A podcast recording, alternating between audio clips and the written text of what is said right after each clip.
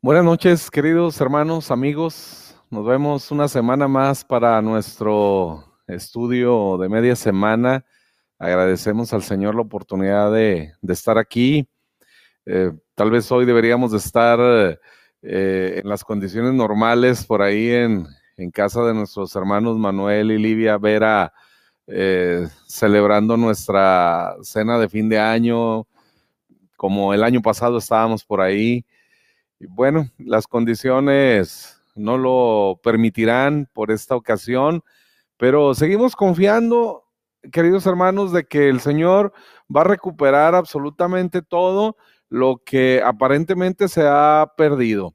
La promesa del Señor es así, que Él, cualquier cosa que el enemigo nos eh, eh, quiera robar y nos haya robado, hermanos, tendrá que pagarla además multiplicada. Y esa debe de ser nuestra expectativa hoy, que estamos uh, a punto de concluir este 2020 en el que seguramente muchas cosas se quedaron por ahí pendientes, muchísimas cosas que eh, hubiéramos querido vivir o que planeamos vivir y disfrutar en este tiempo, pues no se concretaron. Sin embargo, hermanos, yo quiero invitarles a que mantengamos nuestra esperanza y nuestra fe en el Señor y en sus promesas. El libro de los Hechos dice que nosotros vivimos en el Señor, que en Él nos movemos y que en Él somos.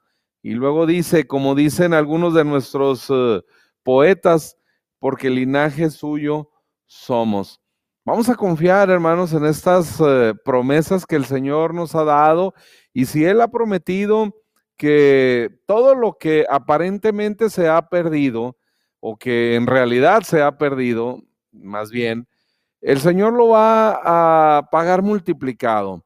Esa debe de ser nuestra confianza, esa debe de ser nuestra esperanza en la palabra que el Señor ha dado, como hemos meditado en las últimas semanas, incluso Él jurando por sí mismo para tranquilizar nuestro corazón, nuestros ánimos, todas nuestras emociones el Señor ha jurado que habría de cumplir su promesa.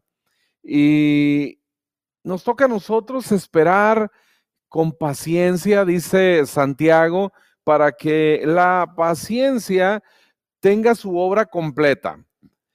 Cuando nosotros podemos esperar en el Señor, cuando aprendemos a esperar en Él y ser pacientes, no buscamos movernos eh, en nuestras fuerzas conforme a nuestra sabiduría, eh, el Proverbios capítulo 3 dice, no seas sabio en tu propia opinión, no te apoyes en tu propia prudencia, confía en el Señor, espera en el Señor, porque entonces puedes recibir las bendiciones que Él tiene para ti. De eso se trata la paciencia, de esperar, hermanos, en aquellas cosas que el Señor ha dicho.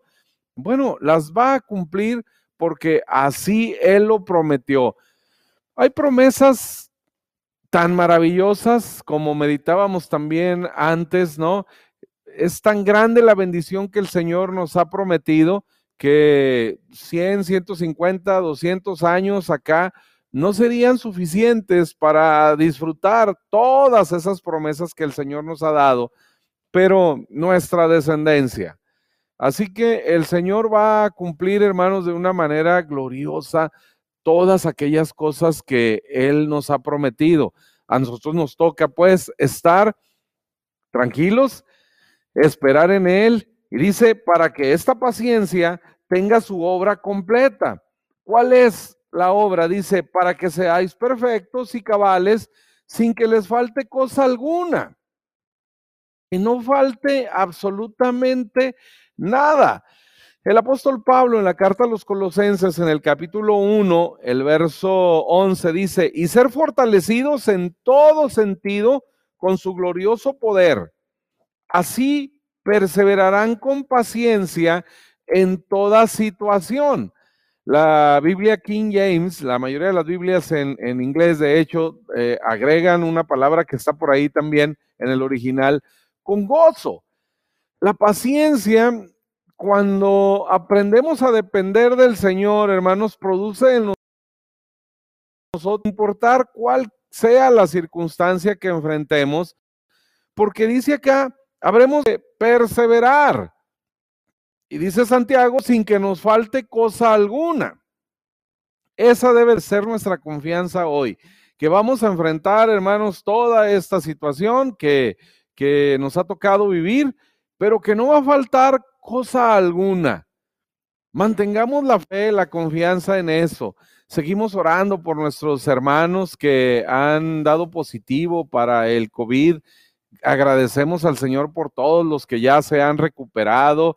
Eh, hace algunos días, hermanos, eh, en, un mensaje de domingo, eh, orábamos por la vida de nuestro hermano Gustavo de Alba. Él estaba, en ese momento, cuando yo estaba grabando el mensaje ese, él seguía en el hospital estaba internado por allá en Monterrey, pero cuando yo estaba grabando ese mensaje eh, que habría de transmitirse la siguiente semana, yo daba gracias a Dios por la recuperación de, la salud de nuestro hermano, pedíamos obviamente por ella, pero con gratitud, sabiendo hermanos que el Señor eh, haría el milagro, confiando en sus promesas. Y bueno, hoy eh, tuve comunicación ya con nuestro hermano, ya está de vuelta en la ciudad, eh, reintegrándose a sus actividades. Y así, hermanos, gracias a Dios hemos visto a eh, los miembros de nuestra iglesia que han enfrentado el contagio de esta enfermedad, la gran mayoría pasarla sin síntomas. Algunos con síntomas leves de, de el COVID, pero gracias a Dios saliendo adelante, así que tenemos muchas cosas que agradecerle al Señor, muchas familias de nuestra iglesia están agradecidas, están de esta situación y hemos comprobado que verdaderamente en todo lo que estamos pasando, hermanos, no ha faltado nada. Esa debe de ser nuestra expectativa la esperanza de que el Señor seguirá cumpliendo sus promesas. Y los que todavía están por ahí eh, en ese proceso de haber dado positivo, pues seguimos confiando, hermanos, en que el Señor habrá de completar esa obra gloriosa. Hay una historia en la palabra del Señor que ha quedado escrita para nosotros, como toda la escritura, para precisamente saber cómo enfrentar estas situaciones. Nuestra petición al Señor debe de ser en este tiempo pedirle a Él sabiduría. Ante todo dice, pide sabiduría. De hecho, en esta carta que hago mención del apóstol Pablo a los colosenses, cuando él ora dice así en el verso 9 del capítulo 1, por eso desde el día en que lo supimos, dice, no hemos dejado de orar por ustedes. E, es importante, hermanos, mantenernos en oración, ¿sí? Mantenernos en comunión con el Padre a través de eh, esta eh, manera que el Señor nos ha dejado, la oración. Jesús enseñó a sus discípulos, dijo, ustedes pues orarán así, Padre nuestro es decir, la oración es la comunicación de un hijo hacia un padre, de un hijo con su padre. Así con esa confianza, así hermanos, con esa seguridad, debemos presentarnos delante del Señor siempre. El apóstol Pablo dice, no hemos dejado de orar por ustedes.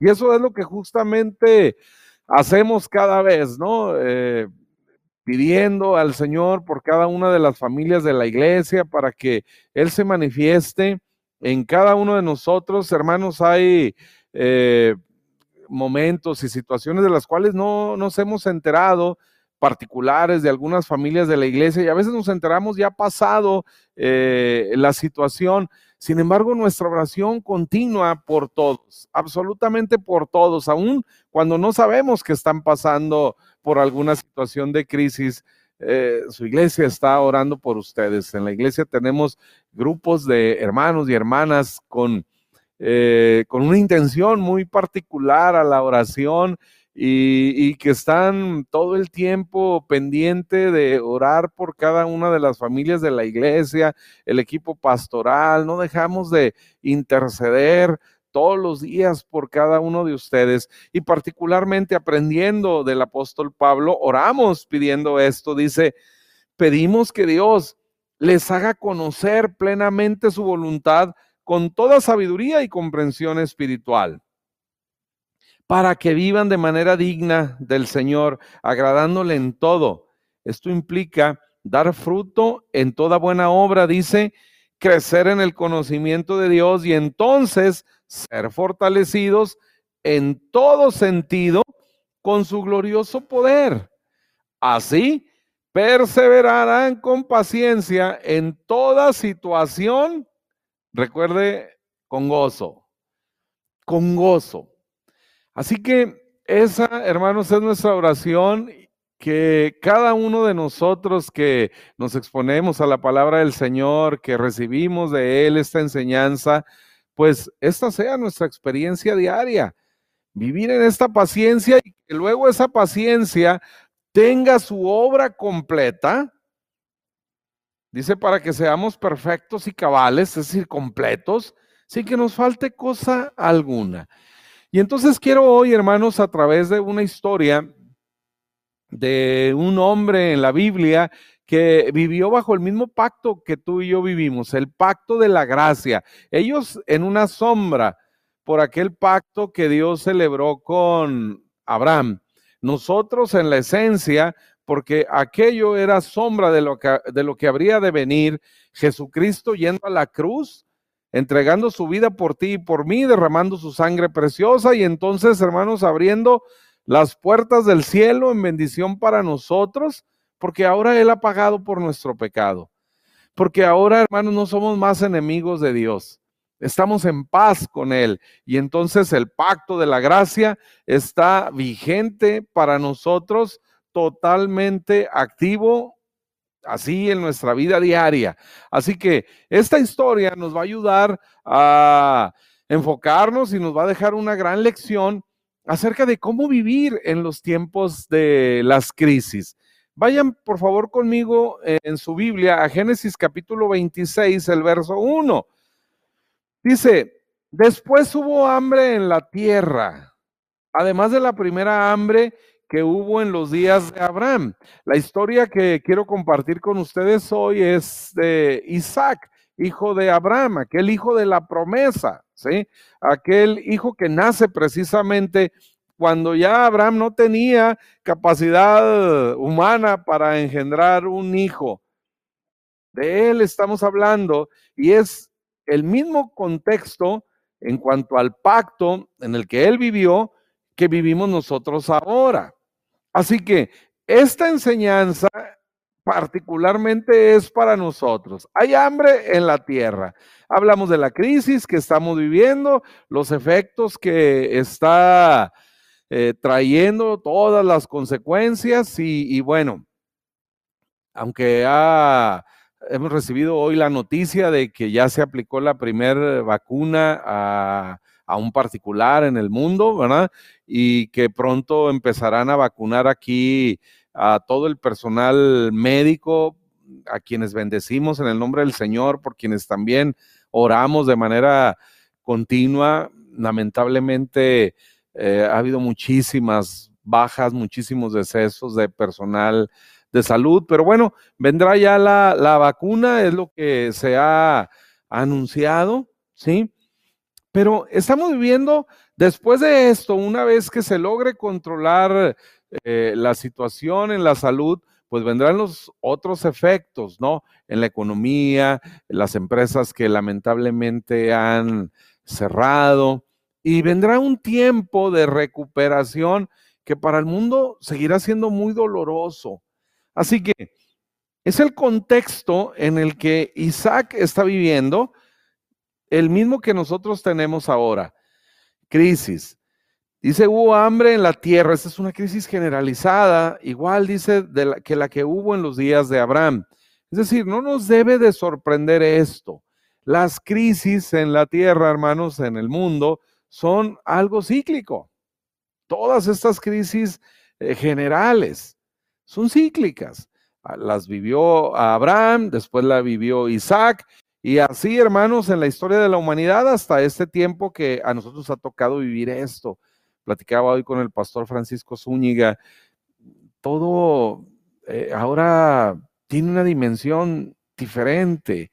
Estamos realmente viviendo en tiempos similares a una guerra, donde caía un soldado, ¿sí? Y, y bueno, los demás tendrían que seguir adelante, necesariamente, eh, obviamente lamentando la pérdida de su compañero. Muchos de ellos pues simplemente alcanzaban a, sepultarlos o medio sepultarlos por ahí y a seguir adelante. Estamos en una situación así. Ha, caído mucha gente y, y, no podemos bajar la guardia, no podemos pasar ni siquiera un tiempo de duelo, porque hay que seguir cuidándonos de, no enfrentar la misma situación, hay que seguir pendientes de, la vida, enfrentando eh, la situación que estamos viviendo. Así que lo que antes nosotros considerábamos en ese proceso de duelo ante la pérdida de un ser querido no existe más. Son situaciones realmente muy complejas que eh, no es que estemos aprendiendo a vivir, es que tenemos que enfrentarlas de esa manera. Ya no podemos estar eh, con aquellas familias que se han dolido como estábamos antes, ¿no? Cerca de ellos, con los enfermos, de estar ahí con ellos, a veces eh, a un lado de su cama, ¿no? Hasta eh, la recuperación o finalmente despedirlos. No podemos más hacer eso y, y estamos enfrentando una situación así de dolorosa. Pero, ¿qué hacer, pues? La escritura, hermanos, nos enseña claramente cuál debe de ser nuestra eh, postura ante esta situación y, cuál debe ser también nuestra actitud. Dice, y se fue Isaac a Abimelech, rey de los filisteos, en Gerar. Gerar, hermanos, es parte de la tierra prometida. Aquella tierra que el Señor dice más adelante al pueblo de Israel cuando lo saca de Egipto, lo vemos en Deuteronomio, en números, tierra que fluye leche y miel. Esa tierra que fluye leche y miel, la tierra de la promesa, ahora está enfrentando hambre.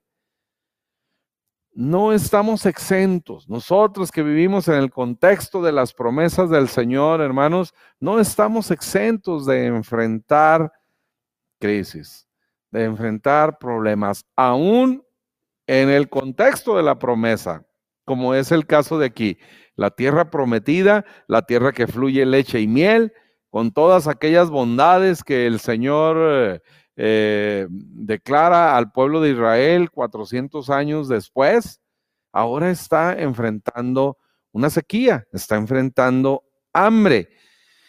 Y entonces el Señor dice, le aparece a Isaac. Vea que tenemos un Dios que quiere intervenir de manera activa en nuestra situación. No nos deja solos, Él lo prometió así. Nunca nos dejará. En el Salmo 91, Él promete, con Él voy a estar yo en la angustia. Me va a invocar y yo le voy a responder. Esta debe de ser nuestra expectativa porque esta es nuestra realidad.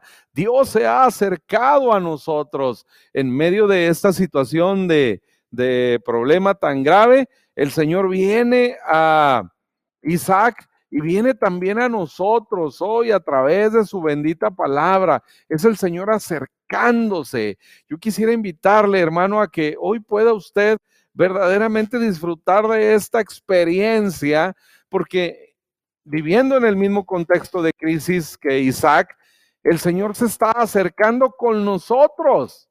Él viene a nosotros, no nos ha dejado solos. Y se le apareció Jehová y le dijo, no desciendas a Egipto, habita en la tierra que yo te diré. El Señor quiere, hermanos, que no vivamos como el mundo vive, como aquellos que no lo conocen. Él quiere que nosotros vengamos a Él en una absoluta dependencia si queremos, hermanos, salir de esta verdaderamente bendecidos, no solo librarla, no solo pasar la crisis, sino queremos realmente, si queremos realmente salir de esto en bendición para nosotros y para nuestra familia, entonces pongamos atención a lo que el Señor nos va a decir acá. Él viene a nosotros y Él está llegando hoy a tu casa a través de este medio, está llegando a ti, a tu corazón, a tu pensamiento, porque quiere ayudarte. Él está cumpliendo con nosotros en esta tarde su promesa de no dejarnos solos. Cuando allá en Hebreos 13 eh, dice, nunca te dejaré, nunca. Voy a estar con ustedes. Así que, hermanos, no es tiempo de pensar que tal vez si, si hemos hecho las cosas bien, que si tal vez si lo merecemos o no lo merecemos. Es tiempo de pensar lo que la palabra del Señor dice y esto nos enseña hoy el Señor ha venido a nosotros. Ahorita que estamos angustiados, que estamos enfrentando toda esta situación, de hecho me he recibido varios mensajes, oiga, ¿y, usted se va a poner la, vacuna? ¿Verdad? Y nos vamos a poner la vacuna, ah, la hemos estado esperando, ¿no? Ocho meses o nueve, diez, no sé, ya.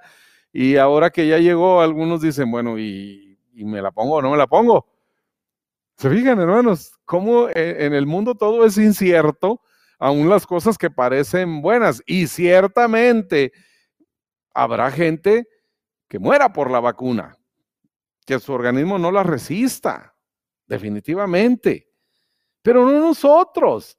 Nosotros confiemos en la dirección del Señor. Hoy no deberíamos estar preocupados si nos vamos a poner la vacuna o no, si es efectiva o no, ¿sí?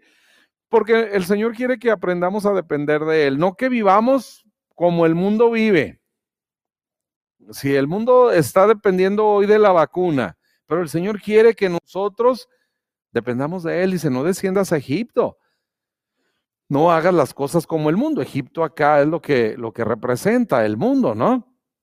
El sistema del mundo las cosas en las que el mundo confía.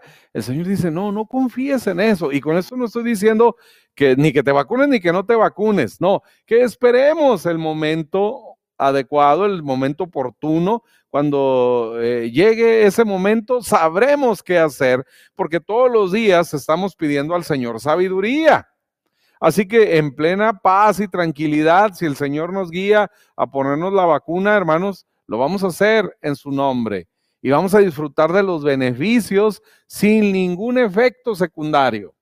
Es nuestra oración, que todos los beneficios de un medicamento, como les he enseñado siempre, que usted vaya y, le han prescrito alguna medicina, usted la tome en el nombre del Señor, siempre pidiendo Dios lo, lo que sea bueno de esta pastilla, de esta inyección, lo que sea para mi cuerpo, lo reciba y lo que no, Señor, lo deseche. Que no provoque en mí ningún efecto secundario. Siempre que usted vaya a tomar un medicamento, ore así al Señor. Pídale al Señor para que aquello que usted va a ingerir traiga verdaderamente un beneficio a su organismo. Y cuando llegue el momento, pues, de la vacuna, haremos eso. En el nombre del Señor, nos la ponemos o no nos la ponemos, lo que, lo que el Señor nos guíe. Pero es a partir de lo que él, hermanos, va a provocar en nosotros. Recuerden, Él es el que produce en nosotros el querer y el hacer por su santa voluntad, que dice Pablo en Romanos, es buena, es agradable y es perfecta. Así que el Señor se acerca de una manera activa. Yo quiero que piense esta noche en eso. No estás solo, Dios ha venido hasta ti. Hoy te digo a través de este mensaje, de una manera activa. Él quiere involucrarse en tu vida. ¿Cuál es tu situación hoy? Tal vez algunos están enfrentando ya los efectos de la economía porque no han podido vender algo, porque no han podido eh, cerrar algún negocio, porque incluso literalmente los negocios están cerrados, no para realizarse, sino a la quiebra, ¿no? Tal vez tú puedes estar enfrentando situaciones así la crisis dentro de la crisis que mucho he comentado, ¿no? Los problemas que cada uno tenemos en el seno familiar, eh, situaciones particulares. ¿Qué hacer? El Señor quiere, hermanos, que aprendamos a vivir bajo sus principios. Él le dice a, a Isaac, no desciendas a Egipto, espera, y habita en la tierra que yo te diga, a donde yo te guíe. Y entonces dice, verso 3, habita como forastero en esta tierra y estaré contigo. Hermanos, es tiempo de pensar en nuestra verdadera ciudadanía, que dice la escritura, está en los cielos. En esa tierra habitamos como forasteros. Yo creo que si algo nos ha enseñado esta crisis es a, a no tener ciertos apegos que tal vez nos estaban provocando algunos problemas, que tal vez estaban ocasionando que hiciéramos cosas que no debíamos hacer, porque estábamos muy apegados a las cosas de la tierra. Pero el Señor quiere que aprendamos a vivir hoy como forasteros.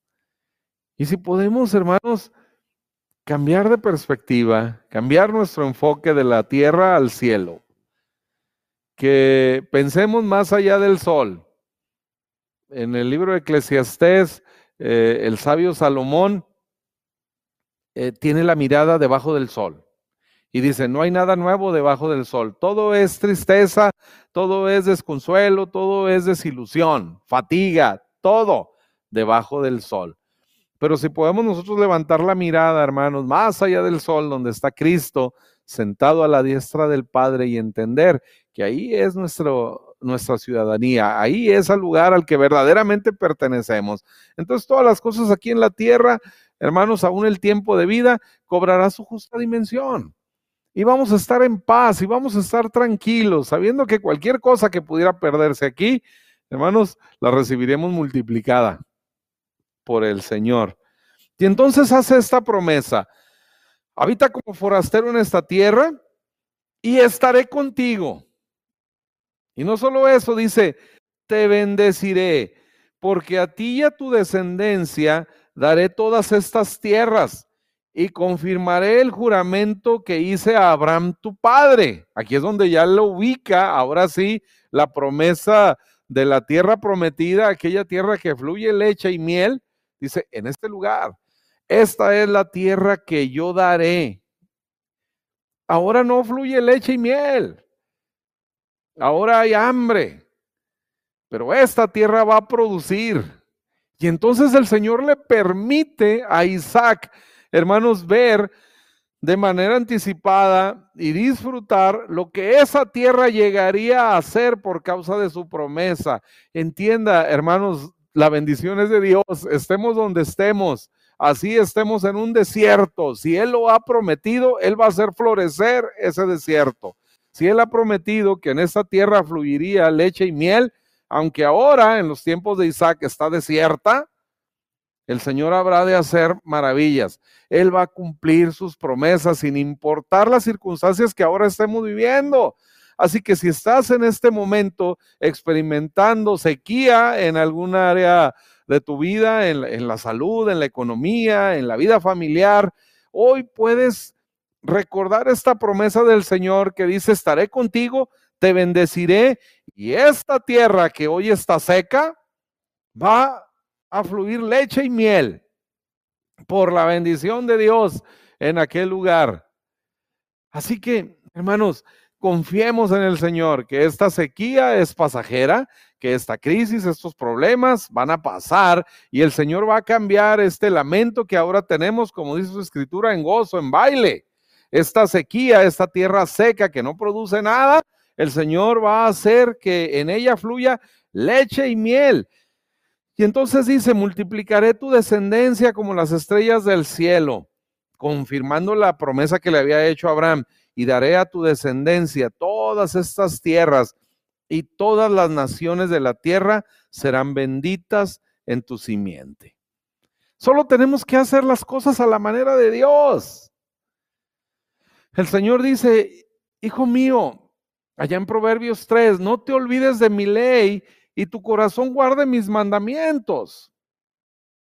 El Señor le dijo a Isaac, no entres en pánico, quédate en esta tierra, sí, está seca, sí hay crisis, pero yo voy a estar contigo. y en medio de esta circunstancia te voy a prosperar.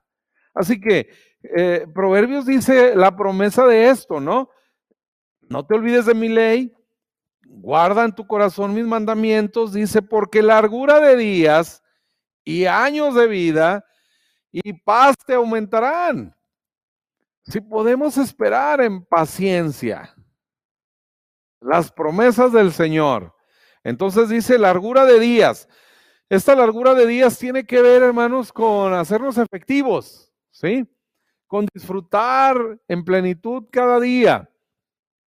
No nos falta tiempo, al contrario, nos va a sobrar tiempo para poder disfrutar de la familia, del descanso. No vamos a andar apresurados con las cosas. Largura de días.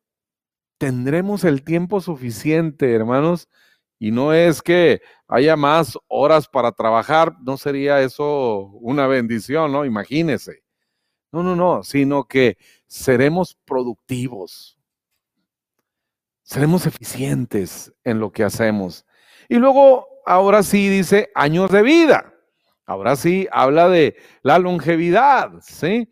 Vivir muchos años, como dice en el Salmo 91, les saciaré de larga vida. Pero no cualquier vida, sino dice, y paz te aumentarán shalom de Dios, que tiene que ver con sanidad, que tiene que ver con plenitud, que tiene que ver, hermanos, con prosperidad. Esta promesa es para nosotros. El apóstol Pablo en la carta a los Gálatas, por allá del capítulo 3, el verso 29, dice, y si ustedes permanecen en Cristo, son la descendencia de Abraham y herederos según la promesa. Recuerde, esta promesa que el Señor está confirmando a Isaac, la hizo en realidad a Abraham, su padre. Y ahora nosotros que estamos en Cristo, disfrutamos, hermanos, de esta promesa. Porque en Cristo somos descendencia de Él y herederos, según esta promesa. Así que, hermanos, realmente Génesis capítulo 26 está hablando de ti y de mí. Es una promesa, es una palabra de Dios directa para ti y para mí. Así como lo hizo para Isaac, ahora nosotros en Abraham, en Cristo, recibimos la promesa de Abraham y podemos disfrutar de estas mismas palabras. Dios acercándose a nosotros, porque quiere intervenir en nuestro favor. Él quiere realmente manifestar, hermanos, eh, las bendiciones que Él ha prometido y de, eh, a Abraham, desde Abraham, y que ahora tú y yo somos beneficiarios de ellas. Más adelante en la historia vemos qué hizo Isaac. El Señor le dice en los pasajes que leímos anteriormente, quédate en Gerar, siembra aquí, ¿no? Quédate aquí, yo voy a estar contigo. ¿Qué hace Isaac? Y aquí es, hermanos, la decisión que tú tienes que tomar. El Señor ha prometido, Él se ha acercado hoy a ti para recordarte esta promesa. El testimonio de Isaac es el siguiente. Verso 12 de Génesis 26. Y sembró Isaac en aquella tierra. ¿En cuál tierra? En la que estaba seca, en la que había hambre. En aquella tierra sembró Isaac. Dice, cosechó aquel año ciento por uno. Y le bendijo Jehová. Dice, y el varón se enriqueció y fue prosperado y se engrandeció hasta hacerse muy poderoso.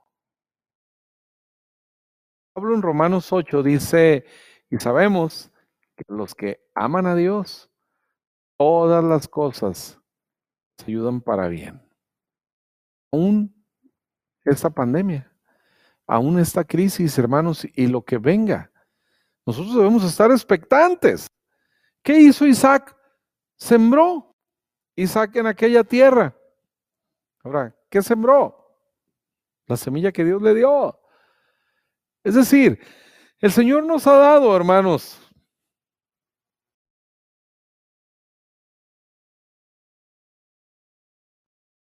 Pues no, a una mujer le dice el profeta, ¿qué tienes en tu casa? Solamente un poco de aceite. Ah, bueno, con eso. Con eso ve y junta muchas vasijas vacías, todas ellas, enciérrate con tus hijos y llénenlas, ¿no? Cuando ya se llenaron todas las vasijas, vino con el profeta, le dice, bueno, hemos hecho lo que dijiste, bueno, ahora ve, vende el aceite, paga a tus eh, acreedores y con lo demás vivan tú y tus hijos. Es decir, una bendición generacional. Es lo que nosotros eh, disfrutamos, no maldiciones como lamentablemente a veces se enseña, ¿no? Sino bendición. A Moisés, ¿se acuerdan? Cuando está el pueblo de Israel saliendo de eh, Egipto y ahora está el mar enfrente y viene el ejército enemigo atrás y, clama Moisés a Dios y Dios le dice, ¿por qué clamas a mí? Dile al pueblo que marche. Y entonces con lo que tienes en tu mano, la vara, dice, ve y toca el mar. Y entonces el mar se partió en dos, hermanos, y el pueblo pasó en seco. Así que los recursos ya el Señor nos los, ha, ha dado, la semilla que Él quiere que nosotros sembremos. No dejemos de congregarnos, no dejemos de participar, hermanos. Hoy está eh, hasta más sencillo, ¿no? Porque ya no gastamos en taxi, en, pasajes de camión, en gasolina, eh, ya ni siquiera gastamos en, la, ducha temprano y todo aquello, nada de que a veces nos aceleraba tanto los domingos, ¿no? Para alcanzar a llegar a tiempo a un servicio. Hoy está incluso más sencillo, ¿no? Tal vez eh, eh, sentimos que faltan muchas cosas, definitivamente que sí. Yo agradezco a todos aquellos hermanos que, que cada semana están mandándonos mensajes y llamadas. Oiga, ya vamos a estar en, eh, juntos, ya tenemos servicios en vivo. Gracias a Dios por, por todos los que han mantenido el ánimo y están expectantes de volver a estar juntos. El Señor se los va a conceder muy pronto. Vamos a esperar, no nos vamos a exponer a ninguno de ustedes de una manera irresponsable pero cuando sea oportuno vamos a estar juntos y hermanos vamos a disfrutar de todo esto, como les decía al principio, ¿no? Hoy tal vez o el próximo martes debería de ser nuestra cena navideña y deberíamos de estar comiendo tamales ahí en, en casa de, Manuel y Livia Vera, ¿no? Como hemos hecho las últimas eh, celebraciones. Bueno, llegará el momento. Pero entre tanto, hermanos, si es de esta manera, sigámoslo haciendo Vamos a tratar de estar en el tiempo en el que la iglesia está juntos. Yo sé que, bueno, ahora estamos, eh, como llaman ahí, on demand, ¿no? Usted puede conectarse cualquier hora, eh, cualquier día y escuchar el mensaje y a lo mejor ya ver la grabación hasta lo que le guste o no le guste, ¿no? Está bien, pero si puede hacerlo en, en la hora en la que la mayoría de la iglesia podemos estar conectados, ¿no? A la hora que se transmite en vivo el servicio, hágalo así. Venga y disfrute, comunique, comparta. Yo entiendo, hermanos, que algunos dicen, oye, pues es que nadie me ha hablado de la iglesia y, y a lo mejor se olvidaron de mí. No nos hemos olvidado de nadie, pero usted igual eh, de manera activa, si no le ha llamado a alguien, sí, eh, los pastores o alguien de la congregación, no deje que el enemigo le engañe y le haga sentir que no es importante para nosotros. No, no, no. Es tan importante, hermano, que usted también puede buscar que, comunicar con nosotros, ¿sí? Nuestros teléfonos están abiertos 24 horas al día, los siete días de la semana, para poder apoyarle cuando sea necesario algo. Así que no, no caiga en el juego del enemigo, ¿no? de, decir, ah, bueno, no me hicieron caso, o no, lo, que sea, ¿no? No, usted de manera activa busque a alguien, eh, un servidor, estoy para eh, de veras apoyarle cuando usted guste. Comunique con nosotros, vamos a tratar de hacer la iglesia más activa. Involúcrese usted. Todos los días recibimos por ahí en los grupos de WhatsApp eh, algunos devocionales que nuestro hermano David Gallardo nos comparte, nuestro hermano Manuel Vera, y estamos pendientes unos con los otros, pero involúcrese de manera activa. Dice eh, la escritura, no dejen de congregarse como algunos tienen por costumbre. Así que no deje de hacerlo. Hoy es tan fácil como mandar un mensaje, como hacer una llamada. Aquí estoy, hermano, saludar y cualquier cosa, ¿no? Cuando estamos conectados por ahí en Facebook, mande algún mensajito, se interactúe, comparta con otros eh, la vida de la iglesia para que su familia, sus amigos escuchen el mensaje de la palabra del Señor. Esto es lo que el Señor quiere que hagamos. Sembrar, hermanos, la semilla que Él nos ha dado. Sigamos haciéndolo. Si nos toca ofrendar, diezmar, no deje de disfrutar de esta bendición. Si el enemigo ahora también le está engañando con relación a, las cosas que vienen, que se pueden complicar más, bueno, no caiga en ese engaño, no caiga en ese juego. Si el Señor nos dijo que a través de eso habría de bendecirnos, dice yo, abriré las ventanas de los cielos y derramaré sobre usted bendiciones hasta que sobreabunde. Pues hermano, yo lo quiero hacer, ¿sí? Yo voy a sembrar mi semilla que el Señor mismo me ha dado, no me pide que le dé algo que no me haya dado Él. Como dice David, ¿no? ¿Qué te podemos dar, Señor? Todo es tuyo y del recibido de tu mano te damos. Y usted sigue participando de manera activa a través de sus diezmos, de sus ofrendas, todos saben eh, los medios a través de los cuales las hacen llegar, no caiga en el engaño del enemigo. Él quiere que usted se aparte definitivamente, ¿sí? Que deje de vivir bajo los principios de Dios, algunos por sentimiento, algunos por eh, duda, ¿sí? Por inquietud de que tal vez las cosas no funcionen o se pongan peor. Hermano, Aquí tenemos el testimonio de este hombre al cual el Señor viene de manera directa y activa, como digo. Haz esto. No vayas a Egipto, no vivas como el mundo. Quédate aquí y siembra tu semilla, la semilla que el Señor te ha dado. Así que sigue eh, de manera activa participando en la iglesia así por los medios que ahora tenemos, a través de nuestros diezmos, a través de nuestras ofrendas. Sigamos participando, hermanos, y disfrutemos de esto, porque vea el resultado. Dice, el varón se enriqueció. En cuanto él sembró la semilla, dice el verso 12, en ese momento dice, cosechó aquel año ciento por uno y le bendijo el Señor. ¿Cómo le bendice? Bueno, en el verso 13, Dice, se enriqueció y fue prosperado y se engrandeció hasta hacerse muy poderoso, al grado que los filisteos en la tierra, que habitaban la tierra de Gerar, eh, sintieron envidia de Isaac. Usted lea la historia después, todo lo que le hacen pasar. Y como siempre el Señor a donde él iba, el Señor le prosperaba. Hermanos, el Señor quiere que pasemos a esta tierra. Dice, habiten ustedes en esta tierra. En Deuteronomio capítulo 11 dice, esa tierra de la que van a tomar posesión no es como la de Egipto, de donde salieron. Allá ustedes plantaban sus semillas y tenían que regarlas como se riega un huerto.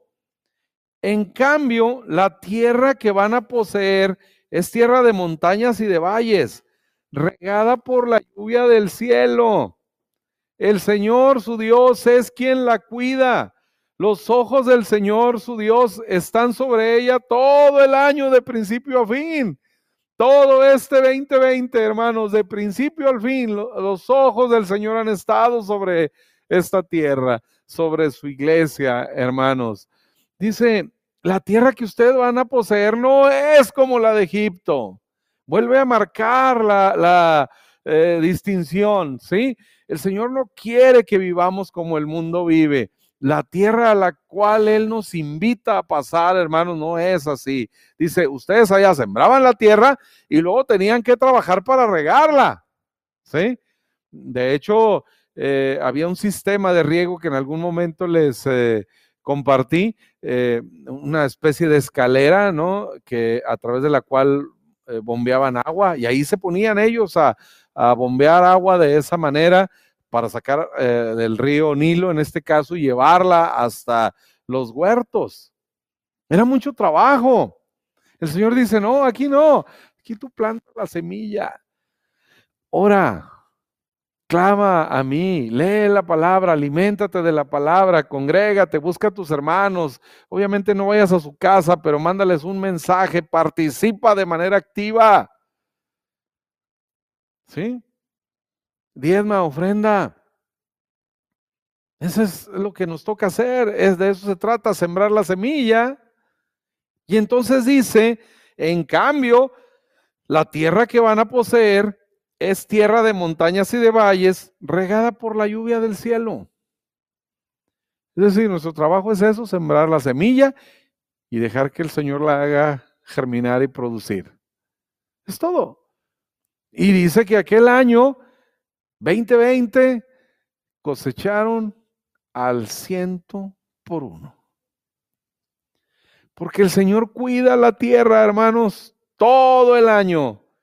Dice, los ojos del Señor, su Dios, están sobre ella todo el año. Este año que está por terminar, hermanos, y que pareciera un año desperdiciado.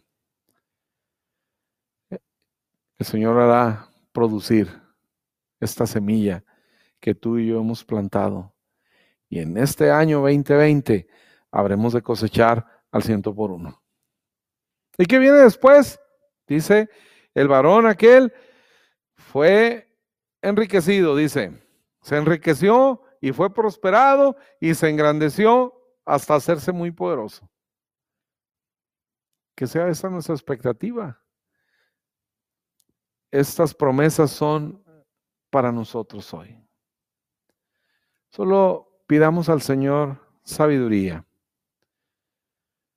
Señor, ¿qué haré en medio de esta situación?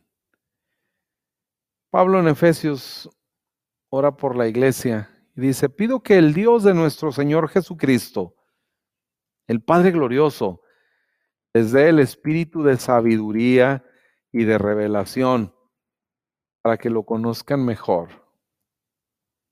Hermanos, que esta crisis del COVID en este año 2020 vamos a conocer mejor al Señor. Podamos tener este espíritu de sabiduría y de revelación para que lo conozcamos mejor para que conozcamos más acerca de Jesucristo, de su obra redentora en la cruz del Calvario, del pacto en el que ahora nosotros vivimos. Que podamos conocer más, aprender más de Él. Pido también, dice, que les sean iluminados los ojos del corazón, para que sepan a qué esperanza Él los ha llamado, cuál es la riqueza de su gloriosa herencia entre los santos y cuán incomparable es la grandeza de su poder a favor de los que creemos. Ese poder es la fuerza grandiosa y eficaz. Efesios capítulo 1, versos 17 al 19. Lo leí en la nueva versión internacional. Esa es mi oración, hermanos, para cada uno de ustedes. Que el Señor nos dé este espíritu de sabiduría y revelación. Y todo esto que viene acá es mi oración diaria para cada una de las personas y las familias que formamos Ebenecer. Hoy quiero terminar dándole la oportunidad a las personas que nos escuchan y que han entendido este mensaje y por la revelación del Espíritu Santo, hoy saben que necesitan un Salvador y creen que ese Salvador es Jesús. Si eres tú esa persona, yo te invito hoy a abrir tu corazón a Él, a recibirlo a Él, dice Juan en el capítulo 1 de su Evangelio, en el verso 12, más a todos los que le recibieron, a los que creen en su nombre, les dio potestad de ser hechos hijos de Dios. Así que yo quiero invitarte hoy a recibir a Jesús a creer que Él es el Hijo de Dios, que vino a pagar por tus pecados, que fue a la cruz entregando su vida, derramando su sangre preciosa, Dios lo levantó de los muertos como constancia de que todos tus pecados han sido perdonados. Así que recibe el favor de Dios, recibe el perdón de todos tus pecados, recibe a Jesús como tu Salvador y disfruta de la vida eterna que Él ofrece. Dile, Señor Jesús, gracias por haber venido a este mundo. Hoy creo en ti y te recibo como mi Salvador. Hoy recibo el perdón de mis pecados y la vida abundante que tú me ofreces. En tu nombre, Jesús. Amén. Gracias. Terminamos orando, queridos hermanos. Les invito a inclinar su rostro un momento y pensemos en el Señor. Padre, cuánto agradecemos, Dios, la oportunidad de meditar una vez más en tu palabra, de recordar eh, por estas historias que dejaste eh, por tu Santo Espíritu, Señor, registradas para hoy, inspirarnos para hoy, enseñarnos, Dios. Padre, la escritura es útil para eso y hoy queremos recibir los beneficios de habernos expuesto a ella. En el nombre de Jesús, Señor, que estas promesas que ahora tenemos en Cristo, que esa promesa de Abraham, que ahora es nuestra en Cristo, Señor, pueda ser una realidad en nosotros. Déjanos hoy ver a ese Dios que se acerca a nosotros de una manera activa para darnos instrucciones precisas a dónde debemos ir. ¿Y cómo quieres tú, Señor, bendecirnos? En el nombre de Jesús, permite que cada uno de nosotros estemos hoy decididos a sembrar nuestra semilla. En el nombre de Jesús, a seguir participando de tu iglesia, porque no hay lugar mejor, no hay algo mejor a qué pertenecer sino a tu iglesia. Así que hoy queremos disfrutar de ser parte de ella. En el nombre de Jesús, permite reintegrarse a algunos que tal vez se hayan alejado. En el poderoso nombre de Jesús, vuelvan, Señor, a sembrar su semilla. Aquellos que pudimos también dudar en la economía, en las finanzas, Padre, hoy danos esta revelación, Dios, para poder volver a, Señor, disfrutar de la bendición de compartir a través de nuestros diezmos y ofrendas.